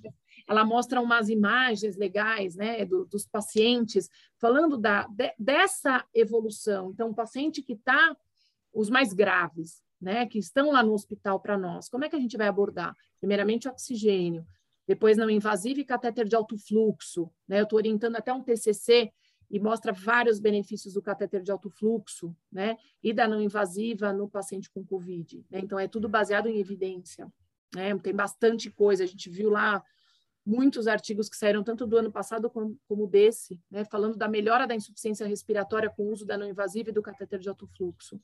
Então, isso colaborou para que os pacientes não precisassem ser entubados. Né? É, e o paciente que é entubado, que desenvolve uma síndrome do desconforto respiratório, que são os pacientes mais graves, né? Como ventilar, né? A, a, o uso da, das, da PIP, né? Um pouco maior para melhorar o shunt, melhorar a troca gasosa, é, ah, toda, toda aquela estratégia ventilatória protetora do pulmão, né, da síndrome do desconforto, eu acho que evoluiu muito, né, o conhecimento também. A gente tem um tratamento efetivo? Não, mas a gente sabe hoje lidar melhor com a doença, né? Então, desde a, dessa coisa do, do, do, da ventilação, da troca gasosa, das abordagens, né, de como se proteger também, né? Então, a, a, o cenário hoje é um pouco mais tranquilo, sim. Dentro do hospital, gente, existem algumas áreas que a gente chama de área limpa, né? É meio feio esse termo, mas é, são as áreas que, que você tem as UTIs que não tem Covid, tá? Então, são, por exemplo, ah, o paciente fez uma cirurgia. Se você misturar um cara de uma cirurgia com Covid, ele vai pegar, né? E ele está debilitado ali. Então, a gente precisa ter algumas áreas que são exclusivas para cirurgia, para trauma, é, para outras doenças, enfim, e as áreas específicas de Covid. Lá no hospital, só para finalizar, lá no hospital, eles criaram uma, uma UTI no nono andar só de Covid. Né? Tinha uma época que eles acabavam tendo que pegar vagas de outras UTIs, porque tinha muita gente. Hoje em dia, alguns leitos até estão mais desativados, realmente houve uma, uma diminuição da demanda, as coisas estão mais controladas, a, a forma de se proteger né? também está uhum. Tá mais clara, né? Então está tá um pouco mais tranquilo. Tá? Que bom. E, e Pro, o que, que você pode contar para a gente, assim, do, do, do, seu cotidiano, né? O que é hoje é, e o que era um tempo atrás, né? Por conta do impacto da pandemia, né? No seu cotidiano. Ah, isso, isso para mim é, é meio triste, assim. para todo mundo, por isso. Ai, meu Deus, é porque eu sempre eu falo que eu sou aquelas professoras antigas, sabe? Se eu quero mostrar o que é um chunte, que, que, o que é um chute alveolar, eu gosto de fazer desenho, sabe, na lousa, olha, aqui está o alvéolo, olha, está cheio de líquido, então por isso que não passa, tal. Eu gosto de, de, de explicar, eu gosto de estar ali no olho a olho com os alunos, né, é, de, de me comunicar com, com os alunos, né, com os pacientes, e, e essa história toda do, do, do, Covid, infelizmente, a gente acabou tendo que aprender também muita coisa, né? É de como dar aula online, de como fazer um desenho no quadro branco. É, teve um dia que era meia-noite, eu estava lá, peguei meu filho, falei, deita aí que eu vou mostrar as manobras para os alunos terem ideia. Aí eu comecei, ó, gente, isso é uma vibrocompressão. Aí eu fazia nele. Como é que eu ia fazer? Né? Então, assim, foi um aprendizado, é, tá, tem sido, né? Um aprendizado de, de, como, de como dar aula online, de como mostrar todas as coisas é, que a gente mostrava antigamente no, no, no, dia a dia com vocês ali nas aulas práticas. É, e para mim é muito difícil assim ter que ficar pela tela do computador. Eu, eu não, não, pra, tem muita gente que fala, ah, eu adoro ficar em casa, adoro trabalhar de casa. Misericórdia, eu... não. imagino você como professora, que nem quando a gente está no presencial, você explica alguma coisa, vocês falam, vocês entenderam? Meu, uhum. fica um ponto de interrogação na cabeça da pessoa. Agora você pergunta aí para mim, todo mundo com a câmera desligada, você entendeu? A pessoa, tipo, ninguém fala nada. Às vezes a pessoa fala, não, entendi, claro. Mas, mas Exato. é horrível. É Exato, no estágio, que é muito mais, acho que o último ano é um ano de muita responsabilidade, né? Então, é, a gente cobra bastante no estágio. E aí, quando você está no olho a olho, você fala, você vê que a pessoa não entendeu. Você vê, é exato. Né? Mas na câmera, vai, gente, tudo bem? Tudo, tudo bem. Né? Até que ponto, né? É bem assim mesmo. Então, é, é muito, muito difícil, assim. Mas é, são os desafios, é o que a gente tem, né? Eu acho que eu, eu, tinha uma época que eu reclamava muito, eu falava, meu Deus, eu não aguento mais, que não sei o quê. Mas é, tem algo que eu possa fazer, né? Tem, ó, dá para fazer isso, dá para fazer aquilo. É, Essa é. semana que vem inteira eu vou estar lá no hospital com os alunos, né, fazendo as provas práticas. Uhum. Então, assim, a gente vai indo, né? Vamos tentar e torcer para o mais rápido possível, o pessoal estando vacinado e tudo mais, a gente poder voltar, sabe? Para porque é muito mais rico mesmo esse, esse convívio, esse contato, né? Com ah, os alunos, com os pacientes, com, com todo mundo, com a equipe. A gente sente muita falta dos professores né? De, de, ter reunião, de trabalhar todo mundo junto. Olha, que nem ano passado eu não tive, a gente mal teve aula prática, né? É, perdão, no passado não, semestre passado, mal teve aula prática e agora a gente está tendo aula prática três vezes por semana, tá? Tipo, tá ótimo. Assim, é cansativo pra caramba, é, mas meu, tá ótimo para mim. É, Mas tipo, é a vida, né? Precisa. É a vida. E, tipo, eu sei que vai piorar, porque se eu gosto dessa profissão, eu sei que vai piorar. Vou ter que trabalhar para caramba, entendeu? Uhum. Mas, meu, não, não se compara. Você tem a aula teórica e depois vai para a prática, é maravilhoso. Eu, eu fico imaginando no estágio, né? Eu falo, ah, eu acho que eu não estou preparado ainda para estágio, mas, meu, na hora que eu for, eu tenho medo de ter muita dúvida, sabe? De não, de não, de não saber muita uhum. coisa. Mas você está lá para aprender, né? Sim, e as dúvidas elas vão existir. Mas, mas acho que é, pensar que também não é só você que está vivendo essa coisa à distância, né? Todo mundo. Todo então, mundo. acho que acaba equalizando aí, pessoal. É. Tá Pro, e, e pensando depois de tudo isso da pandemia, é, e até agora até, né? Quais planos de, de carreira que você tem, né? Coisas que você almeja fazer, conquistar, realizar? Olha, gente, eu, eu, como eu falei, eu já eu sou bem feliz dentro da, da, da, minha profissão, né? Gosto muito de, de dar aula, gosto muito de ser coordenadora, né? Não é fácil ser coordenador, porque às vezes a gente tem que falar não, né, para os alunos, ou tem que dar umas colocar a casa em ordem, não é todo mundo que tem a mesma, é, entende aquilo como uma coisa boa, benéfica, necessária, né? Eu acho que dentro da minha carreira, o que eu estou sempre me atualizando, estou sempre estudando, né? Ser coordenadora da pós-graduação, que não é tão não é tão antigo, né? Alguma coisa mais recente também é um novo desafio, porque aí a gente agora está com outro perfil de aluno, né? São alunos já formados e que buscam a pós-graduação. Então, tem dado aula na pós-graduação. É, atualmente tenho dado algumas aulas também lá, gravado algumas aulas em estúdio, coisas assim, que também é tudo meio novo, é um desafio uhum. novo gravar aula, né? É aquela coisa de estar no estúdio, olá, aluno, tudo bem, né, né, né? tipo meio repórter da Globo. então, é um desafio novo também. E eu acho que, eu, se você me perguntar o que falta, o que mais eu poderia fazer, eu gostaria de fazer um doutorado, né? Isso é algo que eu, que eu planejo, que, que eu acabei adiando um pouco, até por questões pessoais, tinha filho, trabalho e outras coisas, e não, não cabia naquele momento o doutorado. Mas é algo que eu planejo fazer, é um doutorado para me especializar ainda mais, para pesquisar ainda mais, né, para aprofundar ainda mais o conhecimento. E acho que é isso, gente. Assim, uhum. Tá sempre se atualizando, sempre aprendendo. Ainda não, não especificou uma área da, do doutorado, tá pensando em? É, uma época eu quase fiz lá na Santa Casa, mas não ia dar certo porque eu teria que abrir mão das aulas da Unip, né? Eles precisavam da bolsa da FAPESP e por conta de carga horária não dava.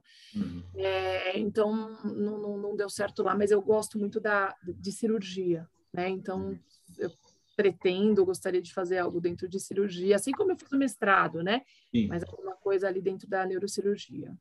Pro, voltado mais para sua área, assim, qual você acha que você acha de, de melhorias necessárias, né? Na, eu vou falar, eu falei da sua área, mas da fisioterapia em si, né? Melhorias necessárias dentro da fisioterapia e é fisioterapia do futuro, né, Fir? Como é que é? Aí, fazendo uma relação, né? Tanto as Isso. melhorias que precisam, quanto o que você espera que a fisioterapia vai vai ser, né? Assim. Isso. Ah, gente, olha, primeira coisa, eu acho que tecnologia é muito importante, mas só tecnologia não dá, né? A gente não pode esquecer, obviamente, toda essa área humana, essa área clínica, né? A gente vê muita gente que não tem tanta tecnologia ou não, não estuda tanto, tanto, tanto, mas tem mão, mas tem vivência, né? Então, uhum. tudo isso é, é muito importante. Eu acho que o nosso conselho, ele precisava ser um pouco mais efetivo, né, para a gente poder ter um pouco mais de, de reconhecimento, né, melhorar tantos projetos que tem para melhora de salário, de piso salarial do fisioterapeuta, acho que isso é muito importante, né? Muitas vezes é injusto. E a gente pode puxar agora esse gancho que, que a fisio está com tanta visibilidade, né? Eu estava falando tanto na área hospitalar como também na recuperação dos pacientes pós-Covid, e a gente lutar mais, um pouco mais por esse reconhecimento, né?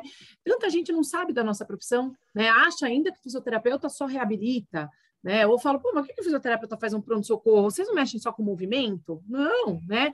Então, eu acho que a gente precisa é, ainda evoluir, né, com, com, com reconhecimento, com salários, né, com, com estudo também. Tem muita gente, infelizmente, que não estuda, que faz, que se autodenomina lá especialista em uma técnica, mas de onde você tirou essa técnica, né? O que, que, que, é isso? É fundamentado em quê? Então, acho que ainda falta, assim, tem muita, muita gente no mercado que acaba, que não é boa e que acaba manchando sabe, um pouco a imagem do fisioterapeuta. Aquela coisa de dessas clínicas que põem lá um milhão de pessoas para ser atendidos, né? Com aquela. Ah, eu ouvi outro dia mesmo de uma, de uma tia, né? Ah, mas eu vou lá, só fico fazendo choquinho no ombro, aquilo não melhora nada. Então, quer dizer, não é essa a conduta, né? Por outro lado, meu marido está fazendo fisioterapia lá no Campus Norte e ele falou: Meu, ele tem uma condromalácia no joelho, né? Falei, meu, melhorei 100%, né? vou ter alta. Por quê? Porque fizeram a, a terapia adequada, fizeram fortalecimentos, exercícios, ele chega aqui quebrado, né? Fala, minhas meninas estão me matando, né? Então, assim, é, porque está sendo adequado, né? Porque é baseado numa estratégia correta. Então, eu me preocupo um pouco muitas vezes algumas pessoas que não têm esse embasamento, não têm esse estudo, ou que querem só ganhar dinheiro, né? E botam lá todo mundo para atender de qualquer jeito. Então, acho que a gente precisa estudar bastante, né? A gente precisa se voltar assim para essa área, essa, esse conhecimento clínico, né? Não só baseado em evidência, mas baseado também em, em clínica, em, em, atendimentos, em, em vivência da profissão, né? E a gente precisa de um conselho que seja um pouco mais é, efetivo, sabe? Não só político, não só aquela coisa de manter a política do negócio, né? Cobrar nossa anuidade lá, mas realmente estar tá atuando nas, nas questões aí da fisioterapia. Sim. Né? Sim. Então, acho que é, é, por aí, né? Buscar, buscar também as inovações. Olha quanta coisa, né? Quanta coisa que, que a gente vai aprendendo, né? Vai, vai vendo, enfim. Hum. Acho que tudo isso é importante para Voltando um pouco, eu lembro que você comentou daquela paciente que ficou internada, né, bastante tempo, um ano. É, uhum. Como que é esse contato com os pacientes e como é que funciona a alta fisioterapêutica, né?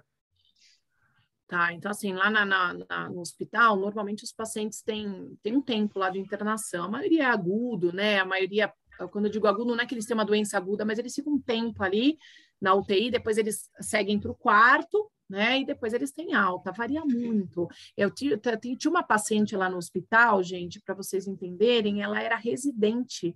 Ela, a mãe deixou ela lá quando ela, ela tinha uma. Ai, agora eu não vou lembrar qual é a doença neurológica, não me lembro, mas ela teve uma doença neurológica logo que ela nasceu, acho que a mãe era usuária de droga, largou a criança lá no hospital, né, com várias doenças, várias sequelas ou problemas neurológicos lá, e ela vive lá no hospital há 16 anos, né? Ela, tem, ela, é residente, tá, da, do, do, da UTI. Tinha uma outra paciente que foi a óbito algum tempo atrás, ela era uma DPOC, que foi entubada, foi para traqueostomia, ela morava, residia lá na UTI há dois anos, né? É muito tempo. Mas isso não é o comum, tá? Eu só estou falando desses casos para vocês entenderem que varia muito, né? Sim. Mas tem, normalmente o paciente, quando ele é, por exemplo, entubado, ele vai ficar entubado em torno de uns 15 dias, em torno, tá? Com Covid agora eles têm deixado um tempo maior. Mas depois o paciente acaba indo para tráqueo. Foi para tráqueo, acordou, tem alguma condição de sair da UTI, do ventilador, vai para enfermaria ou para uma SEMI, né? Aí eles ficam lá na SEMI, vão para o quarto, tem condição, tem retaguarda familiar, às vezes o paciente não tem retaguarda familiar, ninguém vem buscar. Né? assistência social, né? Muito triste isso, tem pacientes, inclusive existem alguns hospitais conhecidos como hospitais de retaguarda, né? Para aquelas uhum. pessoas que são moradoras de rua, ou paciente que não tem familiar que não vem buscar e não tem para onde deixar, e o paciente vai para um hospital de retaguarda, tá? É, então varia muito, tá? Essa, esse tempo de internação do paciente. Tá uhum. Mas essa despedida de algum paciente que você se apega muito, como é que é? É meio complicado, né, gente? Às vezes gente, eu tento, é, eu sofri muito com, com, no começo, né, quando eu era aluna, principalmente eu sou de peixes, né? Diz que pessoas de peixes são mais emotivas. então eu, eu sofria Temos muito. três aqui, ó. Mentira. Temos eu três. não. Eu não sou. Não é peixes? Eu sou Ares. Ah, ah Ares é mais. tô lá, tô quase. Então, eu sentia muito no começo, eu me apegava com os pacientes. Eu tive um paciente logo na faculdade, um senhorzinho que tinha lombalgia, senhor, ele, seu Rubens, eu lembro até hoje dele, ele era um velhinho, ele me amava, ele me trazia presente, ele me dava dinheiro escondido. Falava, não, seu Rubens, eu não quero. E ele me dava dinheiro, não, não posso, não posso, eu sou aluno, não posso pegar dinheiro. E ele era uma graça tal. E aí, quando eu precisei dar alta para ele, ele chorava. Ele falava, não, por favor, é a coisa mais importante da minha vida é vir aqui, hoje em dia, né? Então, e, e eu sofria com isso, né? Me peguei muito a pacientes que eu tinha na, na DMR, que era uma área da, da, da USP lá, que era na Vergueiro, tinha uns pacientes uh, com lesão medular, né? Tinha, às vezes a, os pacientes até misturam um pouco as coisas, né? Sim. Então, no começo, eu me apeguei muito aos pacientes, eu, eu sofria quando eu tinha que dar alta ou quando alguém morria, por exemplo, e isso acho que acabou gerando uma certa de, de, forma alguma, eu não quero que vocês entendam que é uma frieza, mas é uma proteção, né? Então, a gente tem que separar as coisas, porque senão você não consegue trabalhar no ambiente hospitalar, né? Aí cada paciente, se cada paciente for a óbito, ou cada paciente que piorar, você ficar mal, aí você Já vai ter, né? Então, a gente precisa realmente entender que é um ciclo de vida, que aquele paciente está ali, muitas vezes, o que eu posso fazer por ele? Eu sempre falo isso para vocês, né? Pensa, o que, que eu posso fazer por esse paciente se eu tivesse lá, né? Então uma mobilização, uma, uma, uma ventilação, sei lá, uma, uma, técnica de higiene brônquica, de expansão pulmonar. Eu vou fazer o melhor que eu posso para o doente, mas tentar manter uma certa distância de proteção, tá? Para você não não sofrer demais, senão não dá. Não uhum. você vive vive triste. Eu acho que isso é mais influente nessas áreas, tanto neuro quanto RES, porque lida muito com morte, né? Com óbito. Sim. Sim. Por exemplo, na dermato, na ortopedia, que aí é um lidar. condições que limitam a vida do paciente, mas não chega, na maioria dos casos, né, ao óbito. Né? Uhum. É que nem, tipo, tanto a neuro como a RESP, né, acho que mais a neuro, né, você me corrija se eu estiver errado. É, são trabalhos, né, são tratamentos que demoram pra caramba, então você vai se apegando com o paciente, né? Uhum. Principalmente a neuro. Principalmente a neuro, a neuro né? Nossa, é. eu trabalhei na Associação Brasil Parkinson, na época que eu era. Meu, amava aquele lugar. Eu tinha os, os idosos, eles me amavam. Eu chegava, ele falava. a gente, só que eram pacientes, né? Você pega a doença de Parkinson, a doença ela está evoluindo, né? Você tem ali uma limitação também. É um trabalho de, de anos ali dentro da associação, uhum. né? E, e, respiratório não, respiratório é um pouco mais rápido, mais é. dinâmico, né? Os pacientes melhoram, a não ser que você pegue alguma doença muito crônica, tipo um DPOC, que o paciente Aí. vai piorando, uma é, uma fibrose cística, né? Uhum. São doenças mais crônicas tal. Mas se não, ali na, na... pega um pós-operatório. Putz, que delícia! Eu trabalhei no UTI de pós-operatório cardíaco. Nossa, era maravilhoso. Eu recebi os pacientes, fazia ali os procedimentos de desmame, estubava o doente, vai, ficava ali no máximo dois dias e Maria, entendeu? Paciente, por exemplo, você me perguntou quanto tempo o paciente fica. Um paciente num pós-operatório de cirurgia cardíaca em torno aí, no máximo uns 15 dias, né? Uma é. semana, 15 dias. Então, assim, é rápido, né? É, você não consegue ter tanto vínculo assim com você. Né? Uhum. Já nos centros de reabilitação, aí sim esse, esse convívio é mais, mais tempo, né? é mais intenso, é. Uhum. é. E tudo, tanto tratamento, reabilitação, UTI, a gente você acabou citando muito de protocolo, né? Você acabou falando protocolo de desentubar, né? Uhum. Uh, você acha que a gente tem que seguir a risca para todo paciente, é o protocolo que é estabelecido, ou a gente tem que relacionar muito com o raciocínio clínico, né? Porque às vezes, por exemplo, protocolo de DPOC, mas aí é um paciente que além do DPOC tem outra doença, né? Uhum. Acho que tem que fazer esses ajustes, né? O que, que você acha disso? Ah, sim. Uma coisa que eu aprendi na USP é que quem avalia bem, atende bem. A gente precisa avaliar o doente, tá? Então, isso é, é fundamental. Mas existem alguns protocolos, por exemplo, de reabilitação cardíaca. A reabilitação cardíaca fala na fase 1 de reabilitação, a gente tem que fazer exercícios de até 5 metros, né? Putz, como é que eu vou saber o que, que é, assim, é, MET, MET é, um, é um, uma ferramenta para medir o gasto energético, o consumo de oxigênio no repouso. Quanto eu gasto de energia para consumir oxigênio no repouso. Putz, como é que eu sei, né?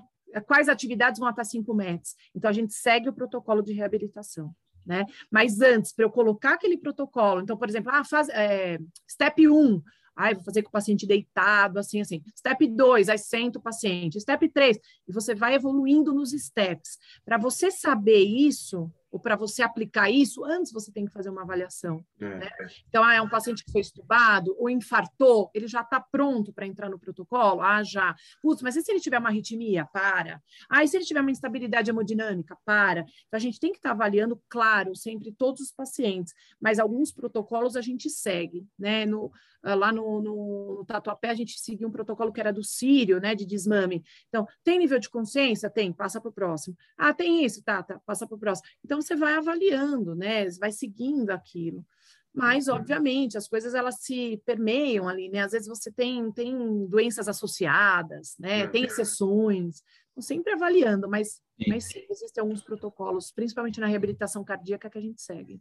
Uma coisa é seguir né? o protocolo, né, Pro? E outra é que nem o Luciano comentou bastante, né, Fer? A famosa receita de bolo, né? Ah, sim, sim. Aí, tipo, não adianta, tipo, o paciente não vai ser não, não vão ser todos iguais, né? Tipo, não adianta, então. Exato, não dá, não dá. É, tem que, tem que avaliar. Eu lembro, uma vez eu, eu entrei na, na, na, enfermaria ali, no quarto, e, e o aluno estava segurando o paciente, o paciente convulsionando. Aí eu digo, escuta, o paciente está convulsionando. É, eu falei, deita rápido o paciente. Ele diz, não, mas o fulano acabou de sair daqui e falou que era para eu levantar ele.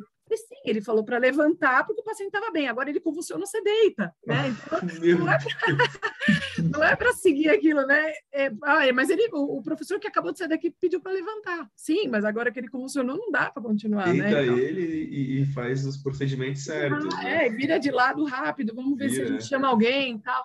Então, assim, é, as coisas acontecem é o tempo todo, né? É. é às vezes a gente fala, ah, aspira do... Eu, eu digo para os alunos, né? Normalmente a aspiração do paciente paciente a gente faz no final da, da, da, da terapia respiratória. Aí outro dia a aluna chegou também um paciente com catarro, com secreção, tudo no tubo. Nossa. Aí, aí a, a professora que estava lá na hora falou: Ixi, tem que aspirar. Ela, não, a Thelma falou que é no final da terapia. aí ela, eu digo: não, gente, se o paciente está lotado de secreção, está morrendo, asfixiado, não é para esperar, aspira logo no começo, faz a terapia e aspira de novo no final. Né? A uhum. gente aspira às vezes duas vezes o paciente. Sim. Então, não, não, tem regra, a regra não pode ser tão né, engessada. A gente uhum. avalia, reavalia o tempo todo, entendeu? Raciocínio clínico, né? Mas sempre baseado na ciência. Sim, senhor. Professora, só abrindo um parênteses aqui, meu, eu espero muito um dia ter aula com você, sério, porque gostei muito, você, tipo, meu, e o podcast é isso, né, Fernanda? É a gente trocar essa ideia. Tem, uhum. tipo, e você dá vários exemplos de caso clínico, meu, isso é muito uhum. louco isso aí. Eu acho que é legal, eu acho que é legal isso, porque ainda mais na aula, pô, eu tenho aula com você terça, por mais que seja quinzenal, é muito bom, porque a gente está estudando ali na, na, na fisiologia, né, das tantas doenças, mas está estudando na teoria. Você uhum. citar um caso clínico, acho que é muito é. legal, porque a gente vê... Você imagina... Exato, exato. A senhora Patrícia falou que o, é, a gente, por exemplo, os alunos da fisioterapia só chegam a ter semestre, a ter estágio no sétimo, né? Na unidade uhum. diferencial do sexto, né? Uhum. Mas só chega a ter lá no sétimo, no último ano, quando vai sair, aí só lá no sétimo decide a área, né? Exato. Então, acho que quanto mais cedo a gente expõe o aluno a, a seja no estágio na faculdade, mas expõe o aluno à prática, seja só é. conversar com o paciente, precisa tratar, não precisa saber o que, que tem, só para conversar, eu acho que vai motivar cada vez mais os alunos a estudar. Sim. E vão formar, consequentemente, profissionais melhores. Né? E a gente ouve muito. A, vocês estão falando da Patrícia Forestieri, né? Forestieri. É. ela foi minha aluna, olha como eu sou velha. ah, então, é, eu acho que os, o que a gente mais ouve dos alunos, né, principalmente no último ano, é exatamente isso. Nossa, às vezes a gente ouve a aula lá fala, meu Deus, que difícil, terapia intensiva, né? Aquela volume corrente, pressão controlada e assisto controlada. Aí quando vocês veem lá o ventilador, vão para a prática, é tudo muito mais simples, é muito mais fácil, porque aí você vivencia aquilo, sim, né? Sim, sim, total. É, mas é muito bom. Dá vontade de estudar, né? É. Você vê às vezes, putz, qual que era aquele parâmetro que ela falou na, numa aula do ano passado, aí você vai lá e revisa, aí você não esquece mais porque você vai ver isso para sua vida, né? Exato. E acho que é muito bom porque a fisioterapia evolui junto, né? Não adianta só uma pessoa saber com uma, com uma, uma técnica maravilhosa que vai usar para todo paciente, já está errado aí, mas só, só, você vai ficar com essa técnica, o João não uhum. vai saber, a Thelma não vai saber, Entendeu? Uhum. Sim. É isso. Pro, muito bom. Passou duas horas aqui de novo, a gente nem viu. Meu Deus! Mas que bom, adorei, do, viu? Na hora do almoço já. adorei, é, adorei. Para a gente encerrar, a gente sempre gosta de finalizar com um recado do convidado, né? Convidada. E Além do recado, você se, se sentir confortável passar algumas dicas para os alunos, seja formado, seja não formado, e, obviamente, deixar os seus meios de contato para o pessoal, seja Facebook, Instagram, Twitter. Tá bom. Então, gente, é o seguinte, em relação a, a Thelma aqui como fisioterapeuta, como professora, né? O que eu posso dizer para vocês é que quem escolheu essa profissão, né? É uma profissão maravilhosa, é, tem muitos desafios, como a gente comentou, mas é uma profissão maravilhosa em todas as áreas, tá? Desde da dermatofuncional, da estética, até a parte da terapia intensiva lá, que é a que eu mais me identifiquei. É, estuda, né? é, conhecimento que a gente tem, ninguém tira da gente, né? Faz, ajuda a abrir a mente, é, ajuda a gente fundamentar tudo que a gente fala, argumentar. Então, estudem, né? Uh, muitas vezes a gente acha que ah, o que interessa é ir bem numa prova, ou ter uma nota maravilhosa. Não, não, mas é o conhecimento mesmo. Eu lembro na época da Paulista que eu ia super bem nas discussões e falava, mas como que você sabe tudo isso? É porque eu queria entender o que era pneumonia. Não bastava falar, ah, é pneumonia. Mas o que é pneumonia? Ah, é uma infecção. Mas o que é essa infecção? Tudo eu falava, por quê? Por quê? Por quê? Então, eu me questionava muito, isso fazia com que eu estudasse. Né? Então, estuda, né? entenda dos pacientes e tenham também um bom relacionamento. Né? Eu acho que isso também é fundamental, pensando num, numa pessoa completa como profissional. Né? Ter esse pilar do conhecimento, do embasamento, de evidência, de ler um artigo, de estudar, pegar um livro, né? entender a doença, entender o que o fisioterapeuta faz em cada uma daquelas doenças, né? o que eu posso fazer além para me destacar, né? É, às vezes, nos casos clínicos, o pessoal coloca lá aquela coisa básica, eu digo, não, o que mais? Além, vai além, né? Se destaca, o que, que eu posso fazer além? Então, além de toda essa parte do conhecimento, essa coisa do relacionamento, né? Com o paciente, com o colega, né, com a equipe, se, se, se a pessoa ela tem muito conhecimento, mas ela é arrogante, ela é petulante, ela é antipática, ela não, não contribui para a equipe, né? Então, essa coisa toda do, do, do relacionamento, de, de ser um, um, bom profissional, um profissional completo, né? Então, estudem, levem a sério, façam com amor, pesquisem, valorizem a profissão, né? Que, que vocês escolheram. É, a, a, o meio que você está tá estudando e tudo mais, né? Os professores. então, enfim, é, acho que é isso, gente. Às vezes eu, eu vejo a gente estar tá em contato com tanta gente, né? Ver muita gente desmotivada. Não, eu digo, você não, eu não. Né? Eu digo, ah, fulano errou tal coisa no, no, na, na, prova. Você não, porque você sabe. Eu falo, então estuda, né? Estuda, é né? E é isso, gente. Assim, agradeço muito aí por poder ter participado, né? E e o que. Ah, você tinha pedido para eu deixar meus meios. É, deixa eu ver aqui qual que é meu. eu acho que no Facebook é Thelma de Pietro, será que tá certo isso? E no Instagram é, também. Deixa eu ver aqui, pessoal. Nossa, aquelas. Eu não, eu, eu sou um pouco, um pouco out de redes sociais. Ah, ah o Fernando tá quase me batendo aqui para mim criar um Instagram, professora, porque Assim, também... Instagram é muito bom. Tem vezes é. que a gente se encontra, ele me mostra, ele fala, é, meu, segue o perfil desse cara aqui, você vai aprender um monte de coisa. E, realmente, aqui eu não gosto porque eu não, eu, minha preocupação é não postar nada, entendeu? Mas, mas realmente, tem um monte de coisa. Eu criei aqui já, só estou esperando. É, mas acho que é, é isso aí, gente. Eu não lembro agora. Acho que é Thelma de Pedro. Posso passar depois para vocês? Vocês Pode. Aí, Pô, eu tenho pro... Pô, a gente... É só para a gente te marcar lá, a galera te acha. Ah, tá bom. Beleza. Aí no, no, no Facebook também. É, deixa eu ver. É Thelma Alessandra de Pietro. Tá, fechou, então. Tá bom? Professora, novamente a gente agradece pelo, pelo, por você ter entrado, né? Ter cedido um pouco do, do seu tempo para nós. Foi muito bom as histórias, eu particularmente gostei muito, gosto muito dessa área. Ah. E é isso, né, Fernando? Quer falar mais alguma coisa? É isso, pode encerrar, João Pedro. É isso, então. Então, Pro, muito obrigado falar. mesmo. Até Beleza. mais, viu, Pro? Beleza, gente. Beijo, brigadão, tá? Beijo.